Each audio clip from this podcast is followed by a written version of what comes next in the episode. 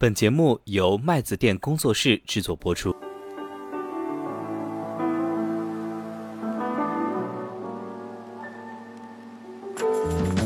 在这个封闭期间，如果你的基金经理或者说你的类似于的这种 key person 发生了变化，那么作为基民来说，你应该有权去进行赎回。可能过了两年之后，你发现其实亏损的幅度并不低，可能你跟买一个指数没有什么区别，体现不出来。封基它靠收益，或者说是你封了三年的这个对你而言的那种体验感就没有那么好，就所以也会有这种问题。大家对它的这个认知上产生了一些偏差。封闭基金不是你正收益的保证。麦子店的听友群已经开通了，欢迎大家添加微信“麦子店小二”全拼，我们也会在听友群里面跟大家积极互动，同时也可以在播客中进行点赞、留言、转发，你们的支持是我们更新的最大动力。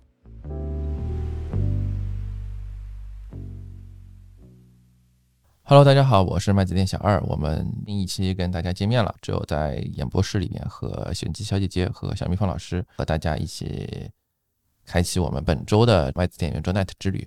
要不跟大家打个招呼吧，跟各位听友。Hello，我是小姐姐，大家的老朋友了，大家好。Hello，我是小蜜蜂，大家下午好。嗯，我们现在圆桌 Night 改成圆桌 Afternoon 是吧？今今天啊，在一个窗外风和日丽的春日下午。我们在位于上海的演播室啊，和大家录制新的一期节目。那么这一期聊什么呢？这一期其实，在选题会的时候，我们也其实说了很多当红的事件啊。有一个事情其实引起了我们的注意，就是最近好像有封闭式基金好像突然之间又火起来了。这个火主要还是两个意思，是吧？第一个是它好像又引起了。虽然封基好像是一个相对比较有年头的东西了，嗯，我们录制前我特地去搜了一下，第一支封闭基金，我们国家的公募基金就是从封闭式基金开始的，对吧？我们公募基金最早的状态或者说最早的这种形态其实就是封闭基金，然后从九八年第一支封闭期封闭了十五年，走了那么长路啊，有一段时间其实，但现在大家都知道市场上还是以开放基金为大部分的这个基金的这种商业模或者说契约形式，对吧？为什么这段时间封闭基金又火了？是不是最近好像很多封闭性基金快到期了，是吧？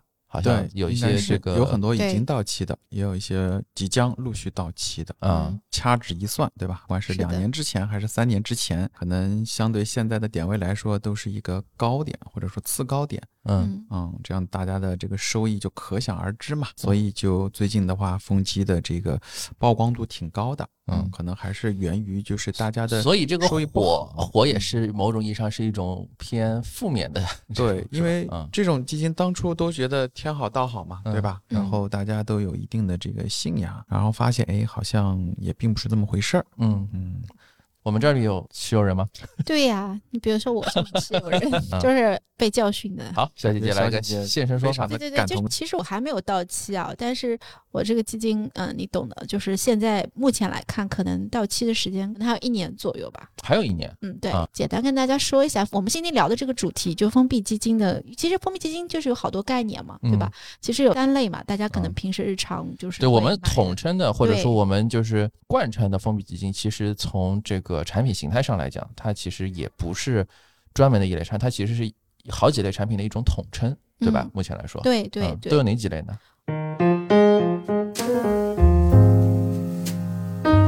一种就是大家可能比较清楚的定开型的产品，你买进去，比如说封一年、两年、三年，然后到了对应的时间打开，然后下一波人再继续进去，就定开就定期开放，对定期开放式的。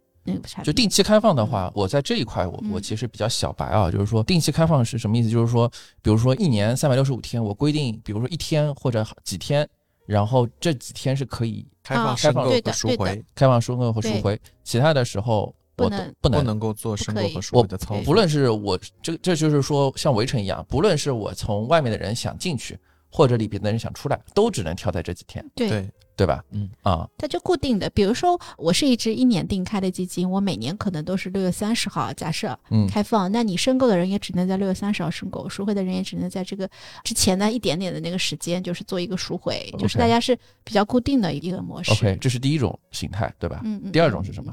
第二种可能就是小蜜蜂老师比较熟的，录节目之前还在聊的，就是呃封闭之后封转开的基金。要不这个小蜜蜂老师介绍一下呗？对，有些这个基金会设置一个封闭期，比如说两年或者三年啊嗯，这种比较多。嗯然后呢，封闭期到了之后啊，它会转换成一只普通的开放式基金，嗯，它有这样的一个设定。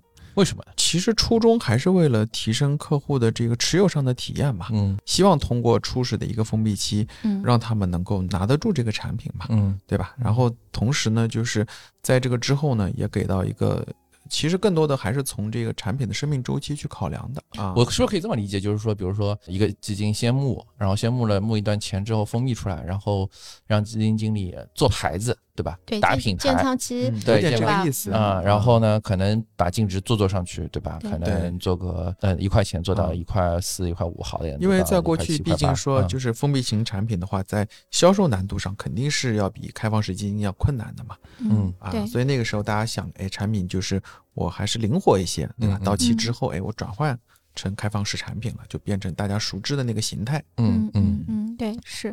那第三种呢？然后第三种其实就是可能大家就是现在应该是比较主流的对一种，比较主嗯。流，就叫持有期基金，就是你随时随地都可以买，它的那个封闭的时间是根据每个人来的。比如说啊，小二是今天买的，那嗯比如说它是一个嗯一年持有期基金，那对于小二而言，买完之后的一年内是不能动的。但是我在明天我也可以买，但是我的那个持有期就是比小爱晚一天。它是这个主笔现金流，是的。比如说锁定三年，嗯，我听上去啊，就是不是感觉最后一种可能相对来说更加符合，或者说更加贴近最终投资人的这个，因为所谓的封闭期，可能二位刚才也介绍了，就是更多的时候从某一角度出发点，它可能还是说为了提升投资人的这种投资体验而这个出发。嗯我不知道从我的从基金角度，从基金角度上来，从基金公司角度上来讲，他为什么要搞封闭基金这种东西呢？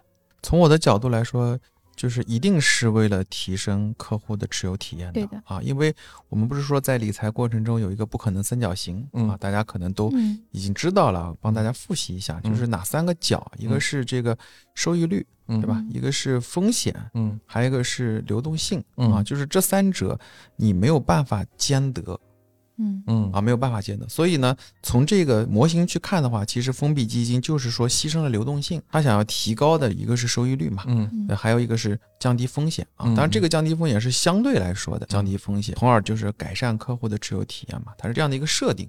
对，所以其实因为每个人投资人可能他自己所谓的这个牺牲流动性的容忍区间可能千人千面，所以或者说他可能这一段时间提到 T 加一，或者说不需要用钱，然后他搞一个这。其实刚刚想说的就是，是不是第三种嗯目前是主流也比较好的？以前是不是做不到？就是技术上来讲，因为你这个等于每，每一个人要建一个这个应该把它做到系统应该也做得到，我感觉啊，TA 啊系统应该也做得到，嗯，只是说可能以前大家不太敢尝试，嗯为什么呢？因为行业其实这种产品还是很小众的嘛。嗯这一波的这个封闭型产品的火起来，应该可能往前追溯的话，应该要到二零一四年的时候。对的，嗯嗯，大家都当时知道的。对有个这个某方红，对吧？这个资产管理公司。对瑞系列啊，对对对，当时他们是最早在那个时候就是播撒了这个三年封闭期产品的种子的。嗯嗯所以应该我们聊一聊合作的。对，就是说，其实最早就是我们刚刚也看到了，第一批这个封闭基金其实是九八年对。到我们看到二零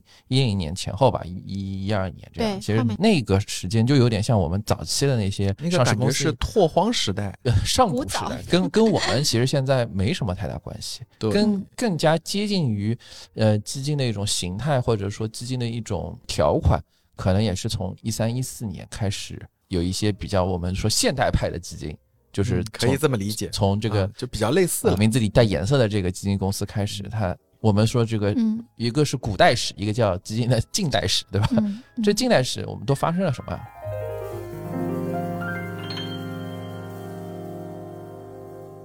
当时作为刚刚出来的这样的一个长时间的品种，其实在销售过程中还是蛮困难的。嗯，当时投资人没有那么不理解，不能说不理解，他可能并没有实际的感受到这个产品到底好在哪儿。嗯，对。它后来为什么火了呢？也是跟这个天时地利有很大的一个关系，是的啊，因为你这个掐指一算嘛，一四年封三年是一七年，嗯，对吧？然后中间呢，它是经历了一五年这个短暂的牛市的，嗯，对，对吧？然后其实，在一五年短暂牛市的过程中，其实很多人是受伤的，因为我们常常说，其实熊市不容易亏大钱，对，反而是投资者在牛市，对吧？容易亏大钱，因为大家在熊市很小心，嗯，反而在牛市你变得胆子很大，对，结果就是经历了这一轮牛熊之后啊。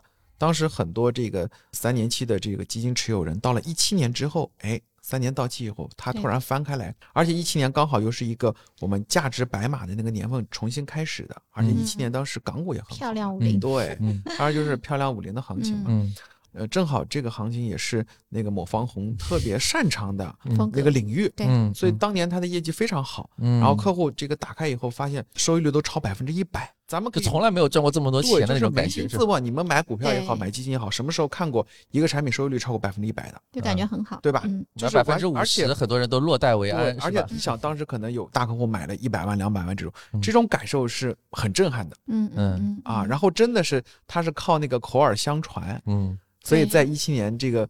呃，下半年开始，火，他们就是因为第一期到期了嘛，他们陆续发出后续的产品，支支都是爆款，爆款。嗯，哦，我当时我们都很震惊啊，一卖个八十亿、一百亿，这是秒杀性质。很羡慕。是那个时候吗？就是什么还要选号的，按照比例比例配售的那个，那是后面的事情了吧？就我记得后面就是开始要配售了。第一天就是我们上一期节目聊的那一家银行，然后专门就搞这种事情，是吧？所以当时就打破了我们。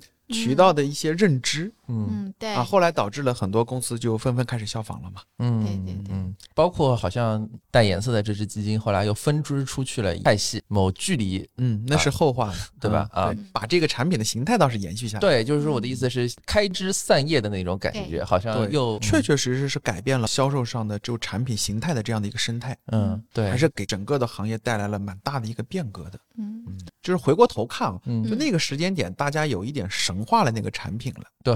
对吧？嗯。啊，我其实就想说，这个其实大热从一四年到一七年，然后我感觉，我记得我们那个时候聊这个雪球也好，聊这个固收加也好，我觉得今年 我们聊的其实这一期有点像这种风机跌下神坛的这种感觉，是吧？啊，它上神坛其实本来就是天时地利人和的事情。其实小蜜蜂老师应该是有切身感受的，风机原来就是在上神坛之前是很难卖的。对吧？所以就是因为它特别难卖，其实也就是导致了市场，包括说基金公司都不太爱发风机的。然后呢，投资者其实坦白说也不太接受风机的。嗯，在东方啊，我们说某红 之前，东方某，因为之前大家都还是整体上还是很急功近利的。对的，你想想，一笔钱我要放三年不能动，是的，还是个未知的。他又不是说我每年给你多少利息这种，对吧？对，比较难的，真的是在认知上啊，就是从这个销售人员到客户。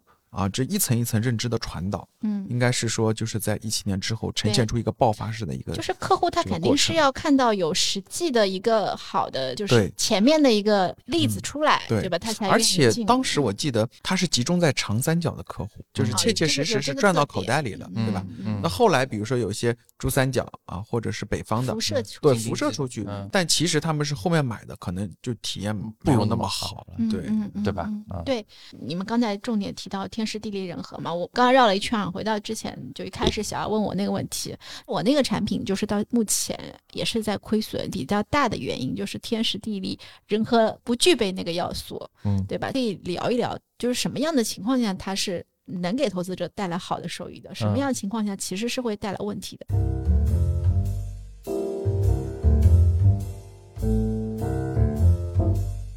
我这个持有基金，我发现其实比较明显的一个特点就是，我买它的时候，其实这个风格，因为很多时候是买未来嘛，应该是要去买未来，对。但是你知道的，某些客户经理什么，他给你推的时候，他肯定是基于过去给你推的。因为他也不知道未来会怎么样，他给你看的都是历史业绩，嗯，对吧？然后呢，历史业绩的角度非常好。另外呢，从风机的这个特性上来啊，我先说一下，那个我之前买的也是一个持有三年的一个基金嘛，持有期基金三年的，三年三年才能开放。那你也觉得三年其实从持有的概率上讲是比较高的，对吧？嗯，但是实际上，如果说这三年你进去的这个点位不是很合适，另外就是说市场的风格不在啊你买的这个基金经理身上，其实可能就会造成现在这种局面。嗯，就是可能过了两年之后，你发现其实亏损的幅度并不低，可能你跟买一个指数没有什么区别，就是体现不出来风机它的这个差，我们说这个超额收益，或者说是你封了三年的这个对你而言的那种体验感就没有那么好，就所以也会有这种问题。嗯，对，所以我们就想到哪儿说哪儿啊，就是我们在这个录制前面也特地去找了一些资料，我们也看到其实有过一个统计啊，就是说大家会很直观想到的一个问题就是。当然，封闭期刚才小蜜蜂老师说的，就是封闭期其实通过牺牲流动性改善了你的这个收益的体验或者收益率。这里边其实分两个说，第一个就是说，比如说同期的封闭期和开放基这两种基金，它的整个的这个超额收益的这种情况，我们其实做了一个比较粗糙的统计啊，就是偏股混合型基金风基的收益率超过这个开放基的中位数的。就是说，你代表了你基本上能够战胜开放基的市场平均水平的，嗯，这个数字大概是多少呢？二零二零年是二十七分之十六，一共有二十七只风机，然后有十六只，那也就是一半多一点啊。然后二零二一年呢是一百四十四分之六十五，也是一半不到一点。嗯，二零二二年呢是三百三十六分之一百七十五，比一般多一点点。嗯啊，但整体上来讲呢，那基本上就是围绕百分之五十上下，不显著啊。不显著，其实就回应刚才完全不显著小姐姐这个问题。其实说，因为你从基金经理角度上来讲，东基本身它在条款啊，它在投资策略、投资方法上来讲，它没有魔法。对它其实那天我们还在聊，就是对于基金经理而言，比如说他管了一个风机，嗯，跟管了一个开放式基金，其实是同质化管理。目前来看是这样子，它不会有一些差异化的策略或者差异化的，但是在它的资金端上肯定是不同的嘛，它是更稳定的。封闭基金它一定是没有申赎压力的，对，它是更稳定的。对，所以相对来说有两个好处，尤其是在市场发生较大变化的时候，应该是有优势的。就是按道理或者按理论上我们的理想状态，对吧？比如说在市场大跌的时候，嗯，很多客户他是会割肉走的。但那个时候可能恰恰是基金经理很想要钱，嗯，去买去买一些抄抄底一些很便宜资产的时候嘛，对吧？这个往往就是投资端和这个销售端是反过来的。嗯嗯。但是你封闭期可能就没有这个问题，至少我在下跌的时候也没有赎回的压力。哎，所以刚刚小二说那个统计是不是可以有这么一个逻辑啊？我觉得前提就是在震荡或者说是上行市，可能呃封闭期相对于开放期是。因为中位数水平嘛，那没什么优势嘛。对，但是下跌市呃，下跌市刚刚那几个年份其实不算是大跌市啊，对吧？二二年算吧。啊，二二年算，二二年其实也没有，对不对？二二年超过了呀，二二年超过一点点，三百三十六分之一百七十五嘛。但是可能在统计学上，它这个不显著，不显著，对吧？就并不能说我封闭机。啊，在相同的年份一定能跑过开放机，就这个结论是不成立的嘛？嗯嗯嗯。所以就是从产品本身而言，其实现在这个结论是比较模糊，或者说大概率讲，其实对跟原来的那个设想是是不太一样的。嗯嗯。但其实这是第一层面的问题啊，就是第一个伪面的问题。我们刚刚说的就是从。我们后验角度，或者说我们一个上帝视角上来讲，我们看到，无论是说从这个数据看，风机和开放机的这个业绩对比，或者说我们通过平时跟基金经理交流啊，或者说跟一些身边的做投资的人交流，其实风机和开放机在基金管理或者说基金的投资角度上来讲，并没有显著的区别。所以从一个客观角度上来讲，在这方面其实并不会有太大的差异。但是呢，我们换一个维面角度讲。其实刚才这个小明峰老师，我相信你表达的是另外一个意思，就是说，因为大部分的我们基金的一个普通投资人，在基金上面亏钱最大的行为的这个偏差，其实是追涨杀跌，其实是一个行为金融，而非这个选基或者说择时的这个问题，嗯，对吧？所以其实风机它在这一件事情上面，有效的提升了投资人的一种我们之前行业里一直说的，嗯，就是基金很赚钱。但基民不赚钱，对对吧？那核心原因就在于投资者的收益啊，等于基金的净值增长加上投资者行为的损益，嗯嗯嗯，对吧？就是你刚刚说的，可以理解。大部分投资人的损益都是都是个损，没有益，对对吧？对，所以导致了就是行业看起来收益率不错的，嗯，但是客户的体验不好嘛，嗯，所以风机的这个核心的这个意义就在于，我希望我净值是多少，你就能赚多少。嗯嗯嗯，对吧？它是能够解决这个问题的。对对对对对，这也是风机的优势嘛，核心优势嘛，对吧？管住你的手，对吧？啊，因为不管是从股票交易还是从这个基金交易上，你会发现啊，就是大部分的这个投资者他都是负贡献，甚至是在股票交易市场的机构，这个之前上交所是有一个这个报告出来的。嗯。啊，大家可以去网上找找看，大部分的连机构投资者，他的交易上都是负收益、负贡献，就择时上面是吧？嗯。嗯，对。我我其实挺好奇啊，八卦一下，刚刚其实小姐姐先现身说法了一下，嗯，小蜜蜂老师，你有风机吗？有，你是买过还是现在还有？现在就有，现在还有啊，我也有，我是在二零二一年的年底，啊，还有二零二二年的年初买的。当时想法也是觉得，一个是比较信赖基金经理嘛，我买的这个。你其实是挑基金经理对吧？对。再一个就是觉得那个点位说高不高，说低不低，嗯，可能有点要时间换空间嘛，嗯，就强迫自己买。我怕，因为我对自己的认知是真的，我也管不太住手啊，因为我喜欢经历了像。从一三年入行嘛，然后对，就是一四一五年那一波到一七年，对吧？到这个一九年，其实机会很多。我发现，可能你那时候随便买一个你看中的，嗯，大佬，然后就拿着不动，其实是应该是最好的一个结果嘛。嗯嗯啊，所以说不折腾就是赢了。然后为什么在那个时间点买呢？因为之前有聊过，我因为去年买房了嘛，所以就是年初买了那一笔之后，然后其他的开放式的就全输了啊，就慢慢搂回来。对对对。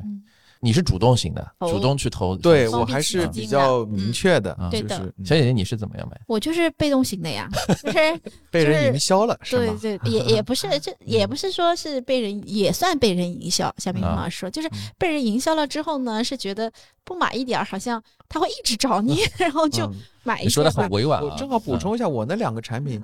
一个是这个，就是成立到现在，两只其实都亏的，但是呢，一个是排名同类的前三分之一，是一个是排名同类的前五分之一，嗯，所以我觉得已经很优秀了，嗯，所以我丝毫不焦虑啊，我觉得只要等行情好起来，赚钱是早晚的事情，对，嗯。其实刚刚小蜜蜂老师说了一个点，我觉得其实挺好的，就是他是是为了去买基金经理而去买的，嗯，对吧？所以像我现在这个产品，其实遇到了一个问题，就是这个基金经理我不是很清楚，嗯，我是被动的去买的，然后我就是现在就很难过了。我还看了一下，那基金经理可能还有可能变更了，已经，所以这个这个其实是一个蛮大的问题。对，讲到这个问题，对，这个也是行业现在。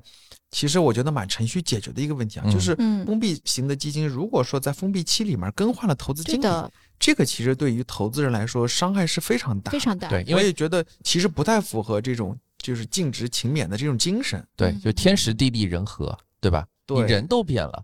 因为我们一直说，你买基金就是冲着人，冲着人买，对吧？那我不知道，比如说在即市场，就是针对这种情况，是不是会有一些条款的限制啊？对对对，这还真的会有。因为我觉得至少换人的时候，你是不是要给投资者一个临时开放的，有个交代，对吧？对，你你让你就是想走的人要走嘛。对对啊，就是私募股权基金里边，其实呃，今天我们最专业的这位这个。动物界的扛把子不在啊，我就带他这个 班门弄斧一下。就是私募股权基金里边有一个叫做 key person 的说法，就是 PE 里边啊，就是说关键人，关键人啊，关键人会写在一般来说，私募股权基金是以有限合伙形式嘛，他会写在有限合伙协议，就是 LPA 这个里边。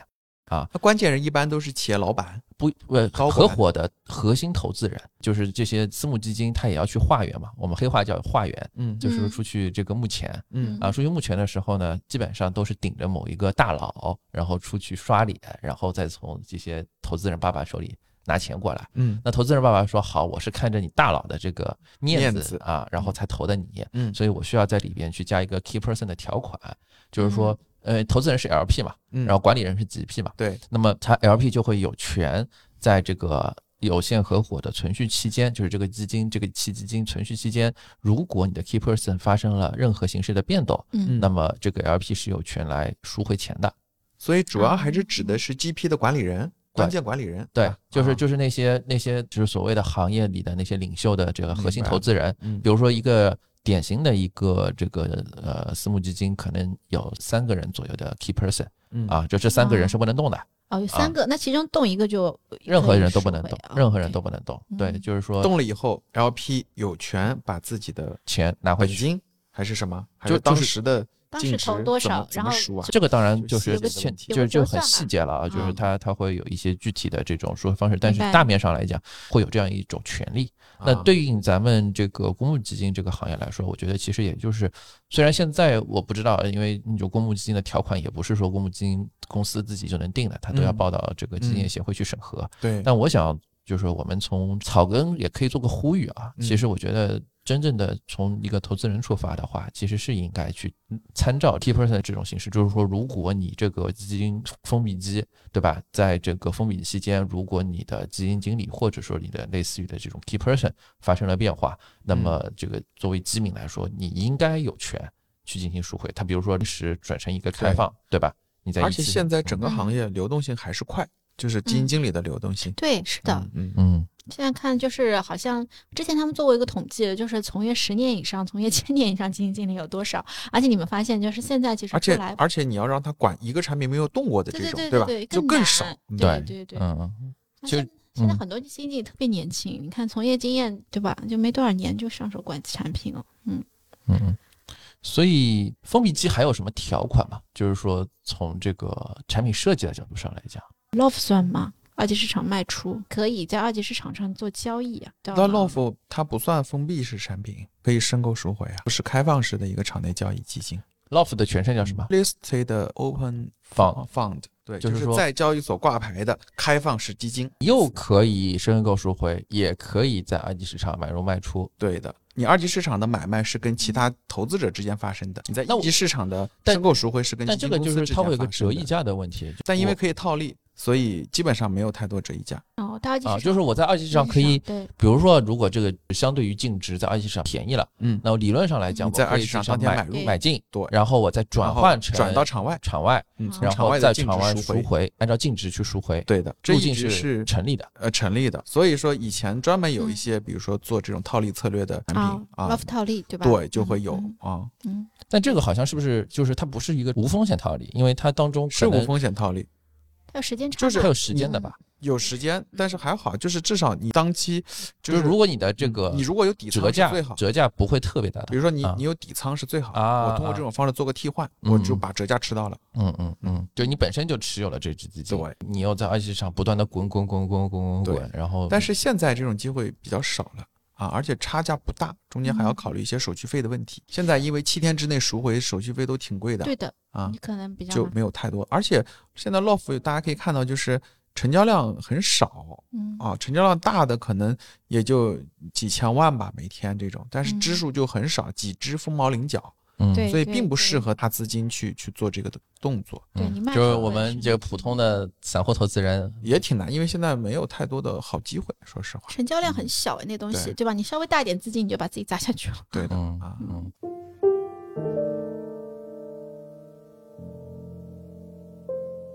所以，那我们回过头来说哈，就是我们刚才说这个封闭机，其实它有天时地利人和。我们说到人和，就基金经理的转换的问题，对吧？嗯这个我觉得是封闭机相对来说一个比较刚性的一个问题问题。嗯我们现在没有看到一个特别好的解决方案，在它不改这个条款之前。是的，然后天时地利呢，就是说天时其实就是说我风机也需要择时。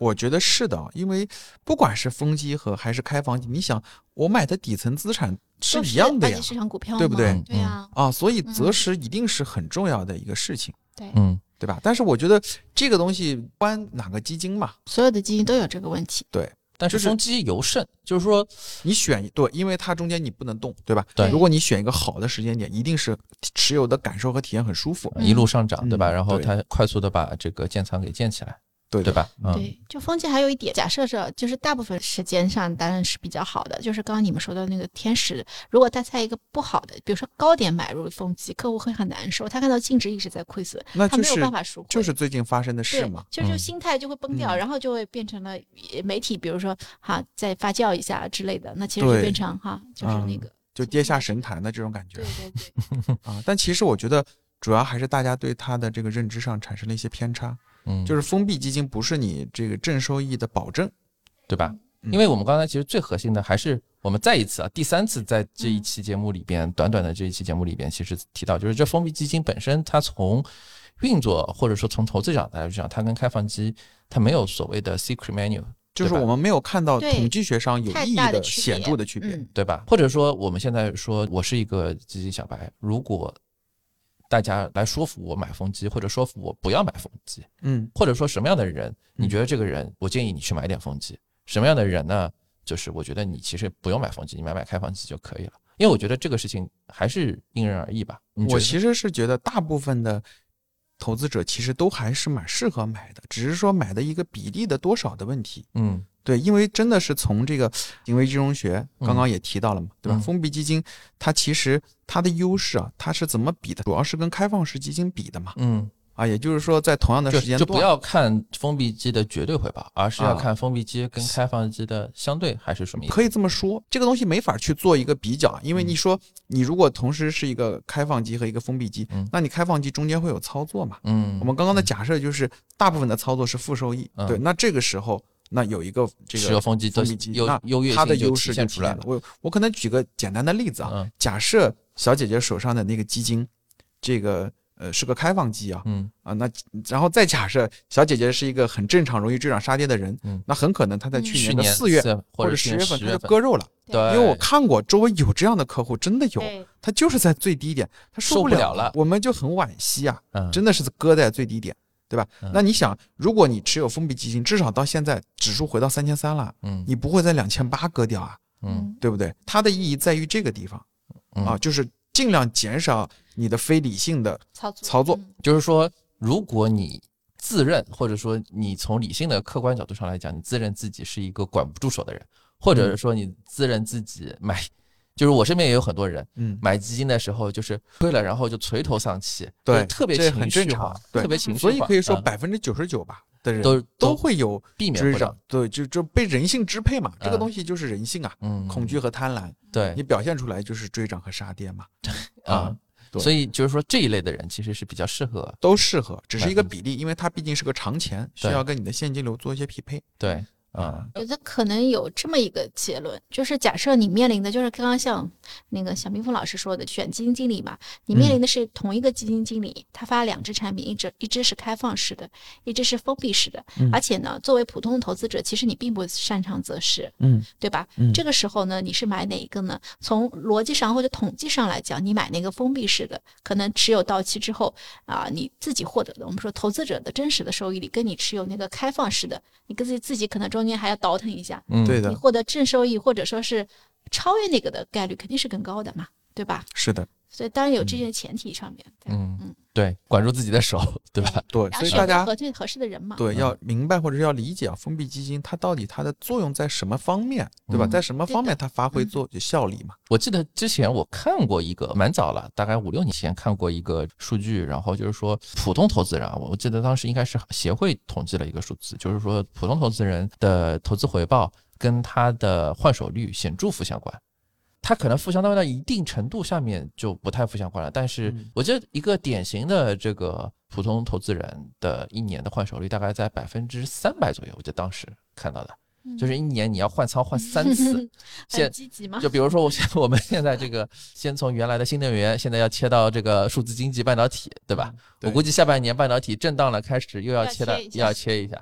就一年你的所有的投资组合要搬三次家，这种可能相对来说很大程度上会影响你的长期的回报。你把你的这个投资回报率，我印象里当时说的是大概一年换手率百分之一百以下就没有什么太大差别了。嗯就是说你一年你可能做一一轮大的资产配置，但我也不是说你你一年一定要把你所有的投资组合搬一次家，我也不是这个意思。我们投资人自己，我们听这期节目之后，我们可以自己回头翻开自己的这个小账本，我们来看一看啊，你自己的这个投资的这个换手率大概是多少？大概低到百分之一百。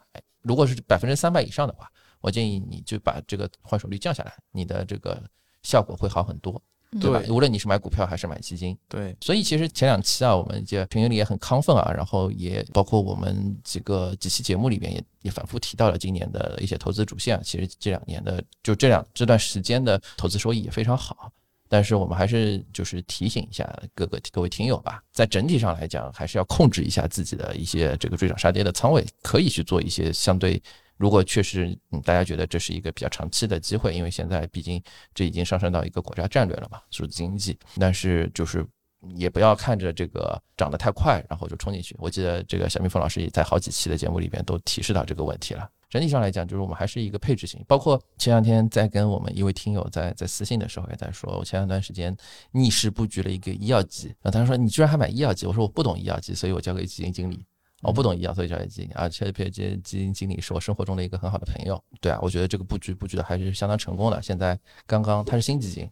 啊，刚刚建仓完了之后就开始赚钱了啊！我觉得挺好。对，其实不需要把所有的这个关注度都放在这最热的最热的地方，对吧？啊，当然最热的地方就是大道至简嘛，对吧？从那个角度来说，就是医药相对便宜嘛。对，我在这个时候是一个很好的不吃亏。对对对对，啊，风机其实某种角度上来讲，他说的也是本身对吧？没有说的说的是一个一个一样的道理，对对吧？啊，风机封多少年比较合适呢？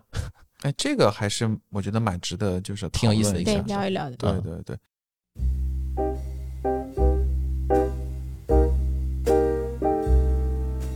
反正从大的这个概念上来讲呢，一定是呃波动越大的这种产品，你封闭时间越长，就是说大类资产、股票、债券这种，对吧？对，股票越多的，对吧？你封闭时间越长的话，你的收正收益的概率。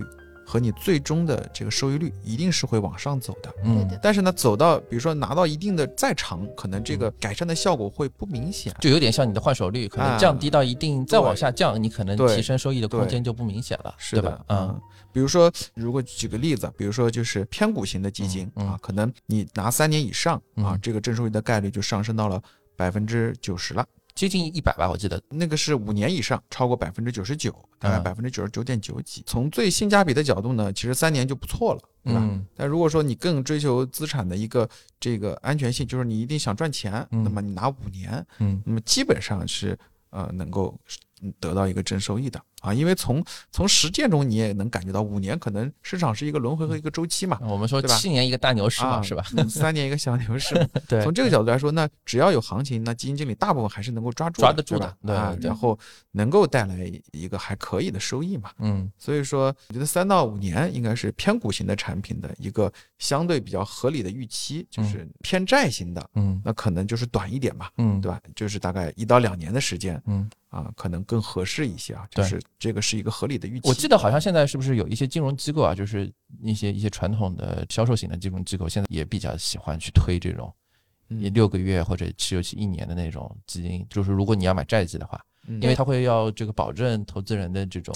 对，因为现在偏债，比如说就是固收加的一些策略嘛，嗯，其实也有波动嘛，对对吧？我通过持有期去熨平波动，你不用管中间的这个波动，嗯。啊，最后给你个结果嘛，就是这个意思。当然，这个结果也不能保证说。一定是正的，对吧？嗯，但概率就是跟那个偏股 对，一定是概率是提升的。对啊，因为其实还是跟它的客群相关的。你想买这些产品的人，原来是买理财的。但是说实话，那种产品毕竟波动小，可能客户追涨杀跌的没有那么厉害，嗯，对吧？所以说，只有一种偏股型的产品，我觉得效果肯定是更明显的。对，嗯就是那个净值不要回撤。我就记得我们去年录的那一期，嗯，净值一回撤，我大家惊弓之鸟，发现这个我已经够保守的了，你还给我亏钱，对，对吧？啊。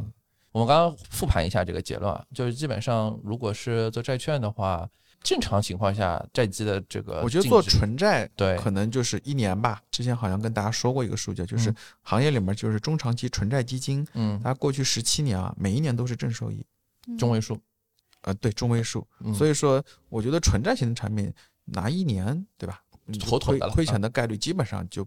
不太高了，嗯，就就是赚多赚少的问题。对，然后像那种偏债型，就或者说就是类似于这种固收加的，嗯，可能我觉得要一到两年的时间，嗯，根据行情来，就是避免遇到那种极端的大熊市，对吧？对，嗯，然后去熨平一下它的。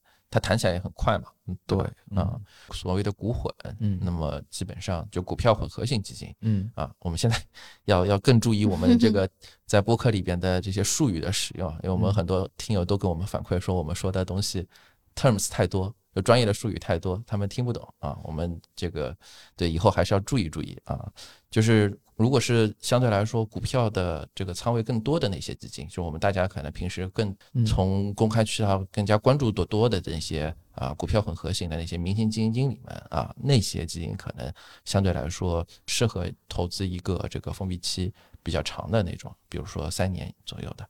那其实最简单的方法，我就提一个，那你自己如果真的就是这一笔钱。我就买到一个什么呃某宝啊、某天啊，对吧？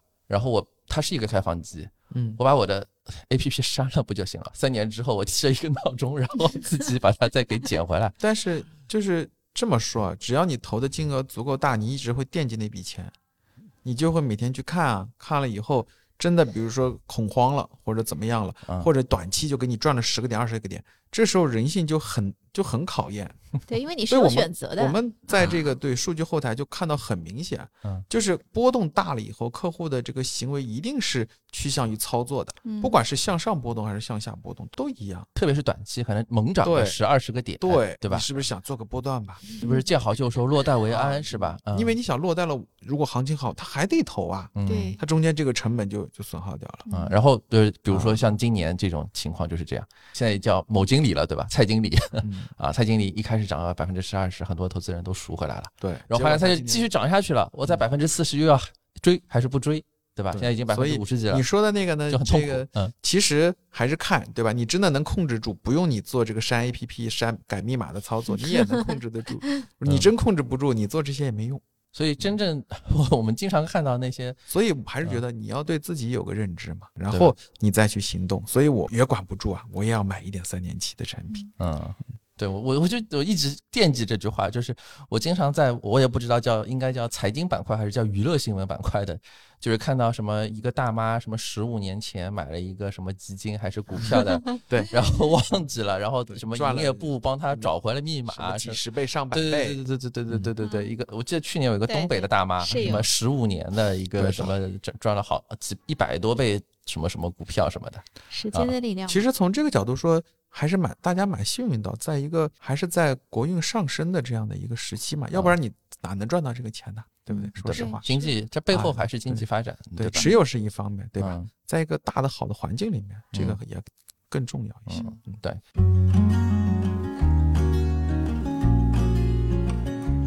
嗯，所以我们最后总结一下吧，我们聊了这么一期啊，就是聊风机，其实。也把风机的方方面面、天时地利人和都也聊出来了。最终你说大家整体上来讲，我觉得今天我们三位嘉宾的这个呃结论性的意见应该还是比较一致的。就是风机这个东西啊，首先我们认为它还是一个好东西，特别是针对一些相对比较平时呃是拿闲钱理财的这种普通的一些基金投资人，他还是能切切实实的提升我们基民的一些体验和回报，对吧？和获得感。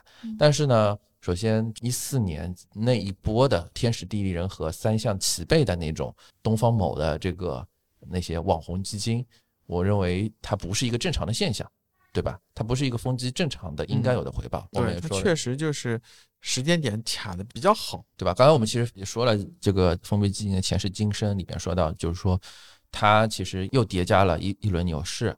它是在牛市的起点之前一点点，然后成立的这支基金，然后又叠加了他自己在整个投资的这个风格能力圈里能力圈里边的那一些赚到了自己足就是能够把控的足够多的对收益，然后他又这个封闭的期间不长不短，正好在正好是那一轮正好把一轮跨完，对。吧？所以我觉得天时地利人和他都赚到了，但是从一个更加。普世的角度，更加长期的角度，现在我们看到的这一些火出圈的，经常会在一些这个自媒体公众号里面看到的那些负面评价的那些封闭机，其实也没有那么差，更多的好像是时不利吧，人可能稍稍微微微也有点不合。它既没有那么好，也没有那么差，更多的时候还是要看我们怎么去评价它，或者说拿一把怎么样的尺去评价它，对对吧？它本身来说也没有特别多的，它跟雪球那种很复杂的投资产品，跟那种固收加它本身就是披着固收的叫固收，但实际上有很大一部分权益的弹性的这种不一样。就封闭机和开放机相比。它其实没什么 secret。我觉得还有一个问题就是，客户他没有办法去一对一的比较嘛，对吧？嗯，我没办法说同期，哎，我买一只开放，买一只封闭，然后到三年去比较，他只能记得这个产品三年给我赚钱还是亏钱了。对，所以这个是我们在评价一，他没有办法很公允的去去看待这个事情。对，就是唯结果导向。但实际上你没有想到，如果你这个时候买了一只开放机，过去的三年之前买一只开放机，你可能现在更惨，你可能搁在了最低。是的，很有可能，对吧？所以这个事情最终我们的结论就是说，这还是一个大家可以去尝试。大家一开始也不用买的太多，因为毕竟在选选题会的时候，我们也提到一个观点，其实就是说股票和基金其实是一个相对流动性比较好的东西。那么这个封闭基其实是把。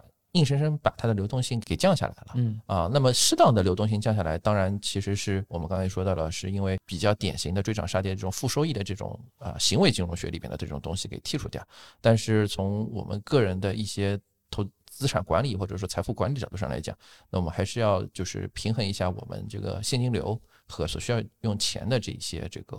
对吧？我们可以先从一点点开始试起来，然后如果体验好，包括其实我觉得，无论怎么说，因为二零二二年这一波很多的整个的这个点位啊，就刚才我们说到了很多一些行业啊，很包括大盘，其实现在相对来说还是在一个相对比较低的区间里边。那我们觉得你现在去做这样一件事情，嗯，我们三年之后来看，应该来说也会做到一个相对比较，至少我们现在估计啊，就是说预计未来这个三年。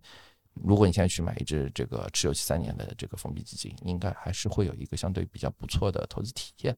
对，你可以先试试看。对，我们也对各位听友做一个案例。这个当然没有拿任何基金公司的钱啊，我们也不会推荐任何基金公司。所以就特别想借用那句话，就是莫在。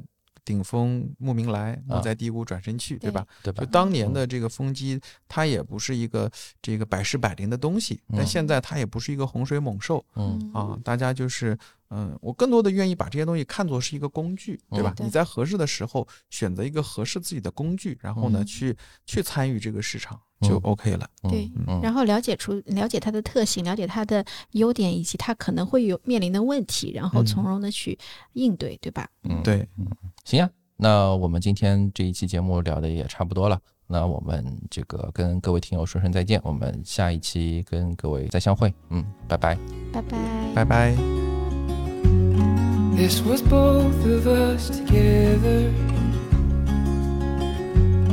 Every part was joining in. Oh, like solitary feathers,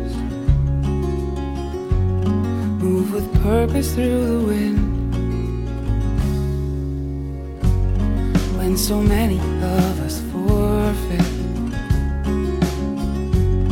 for we simply lose the plot. This was everything I wanted. I gave everything I've got. Well, there's not much I can say to make you change your mind. You drift every day. To the well runs dry, dry,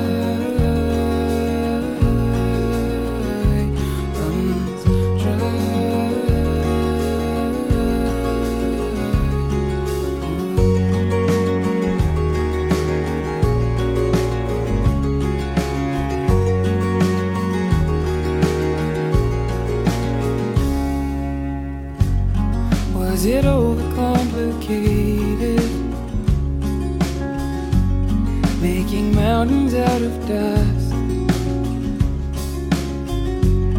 Does it leave you feeling jaded? I'd imagine that it must. Well, there's not much that I can say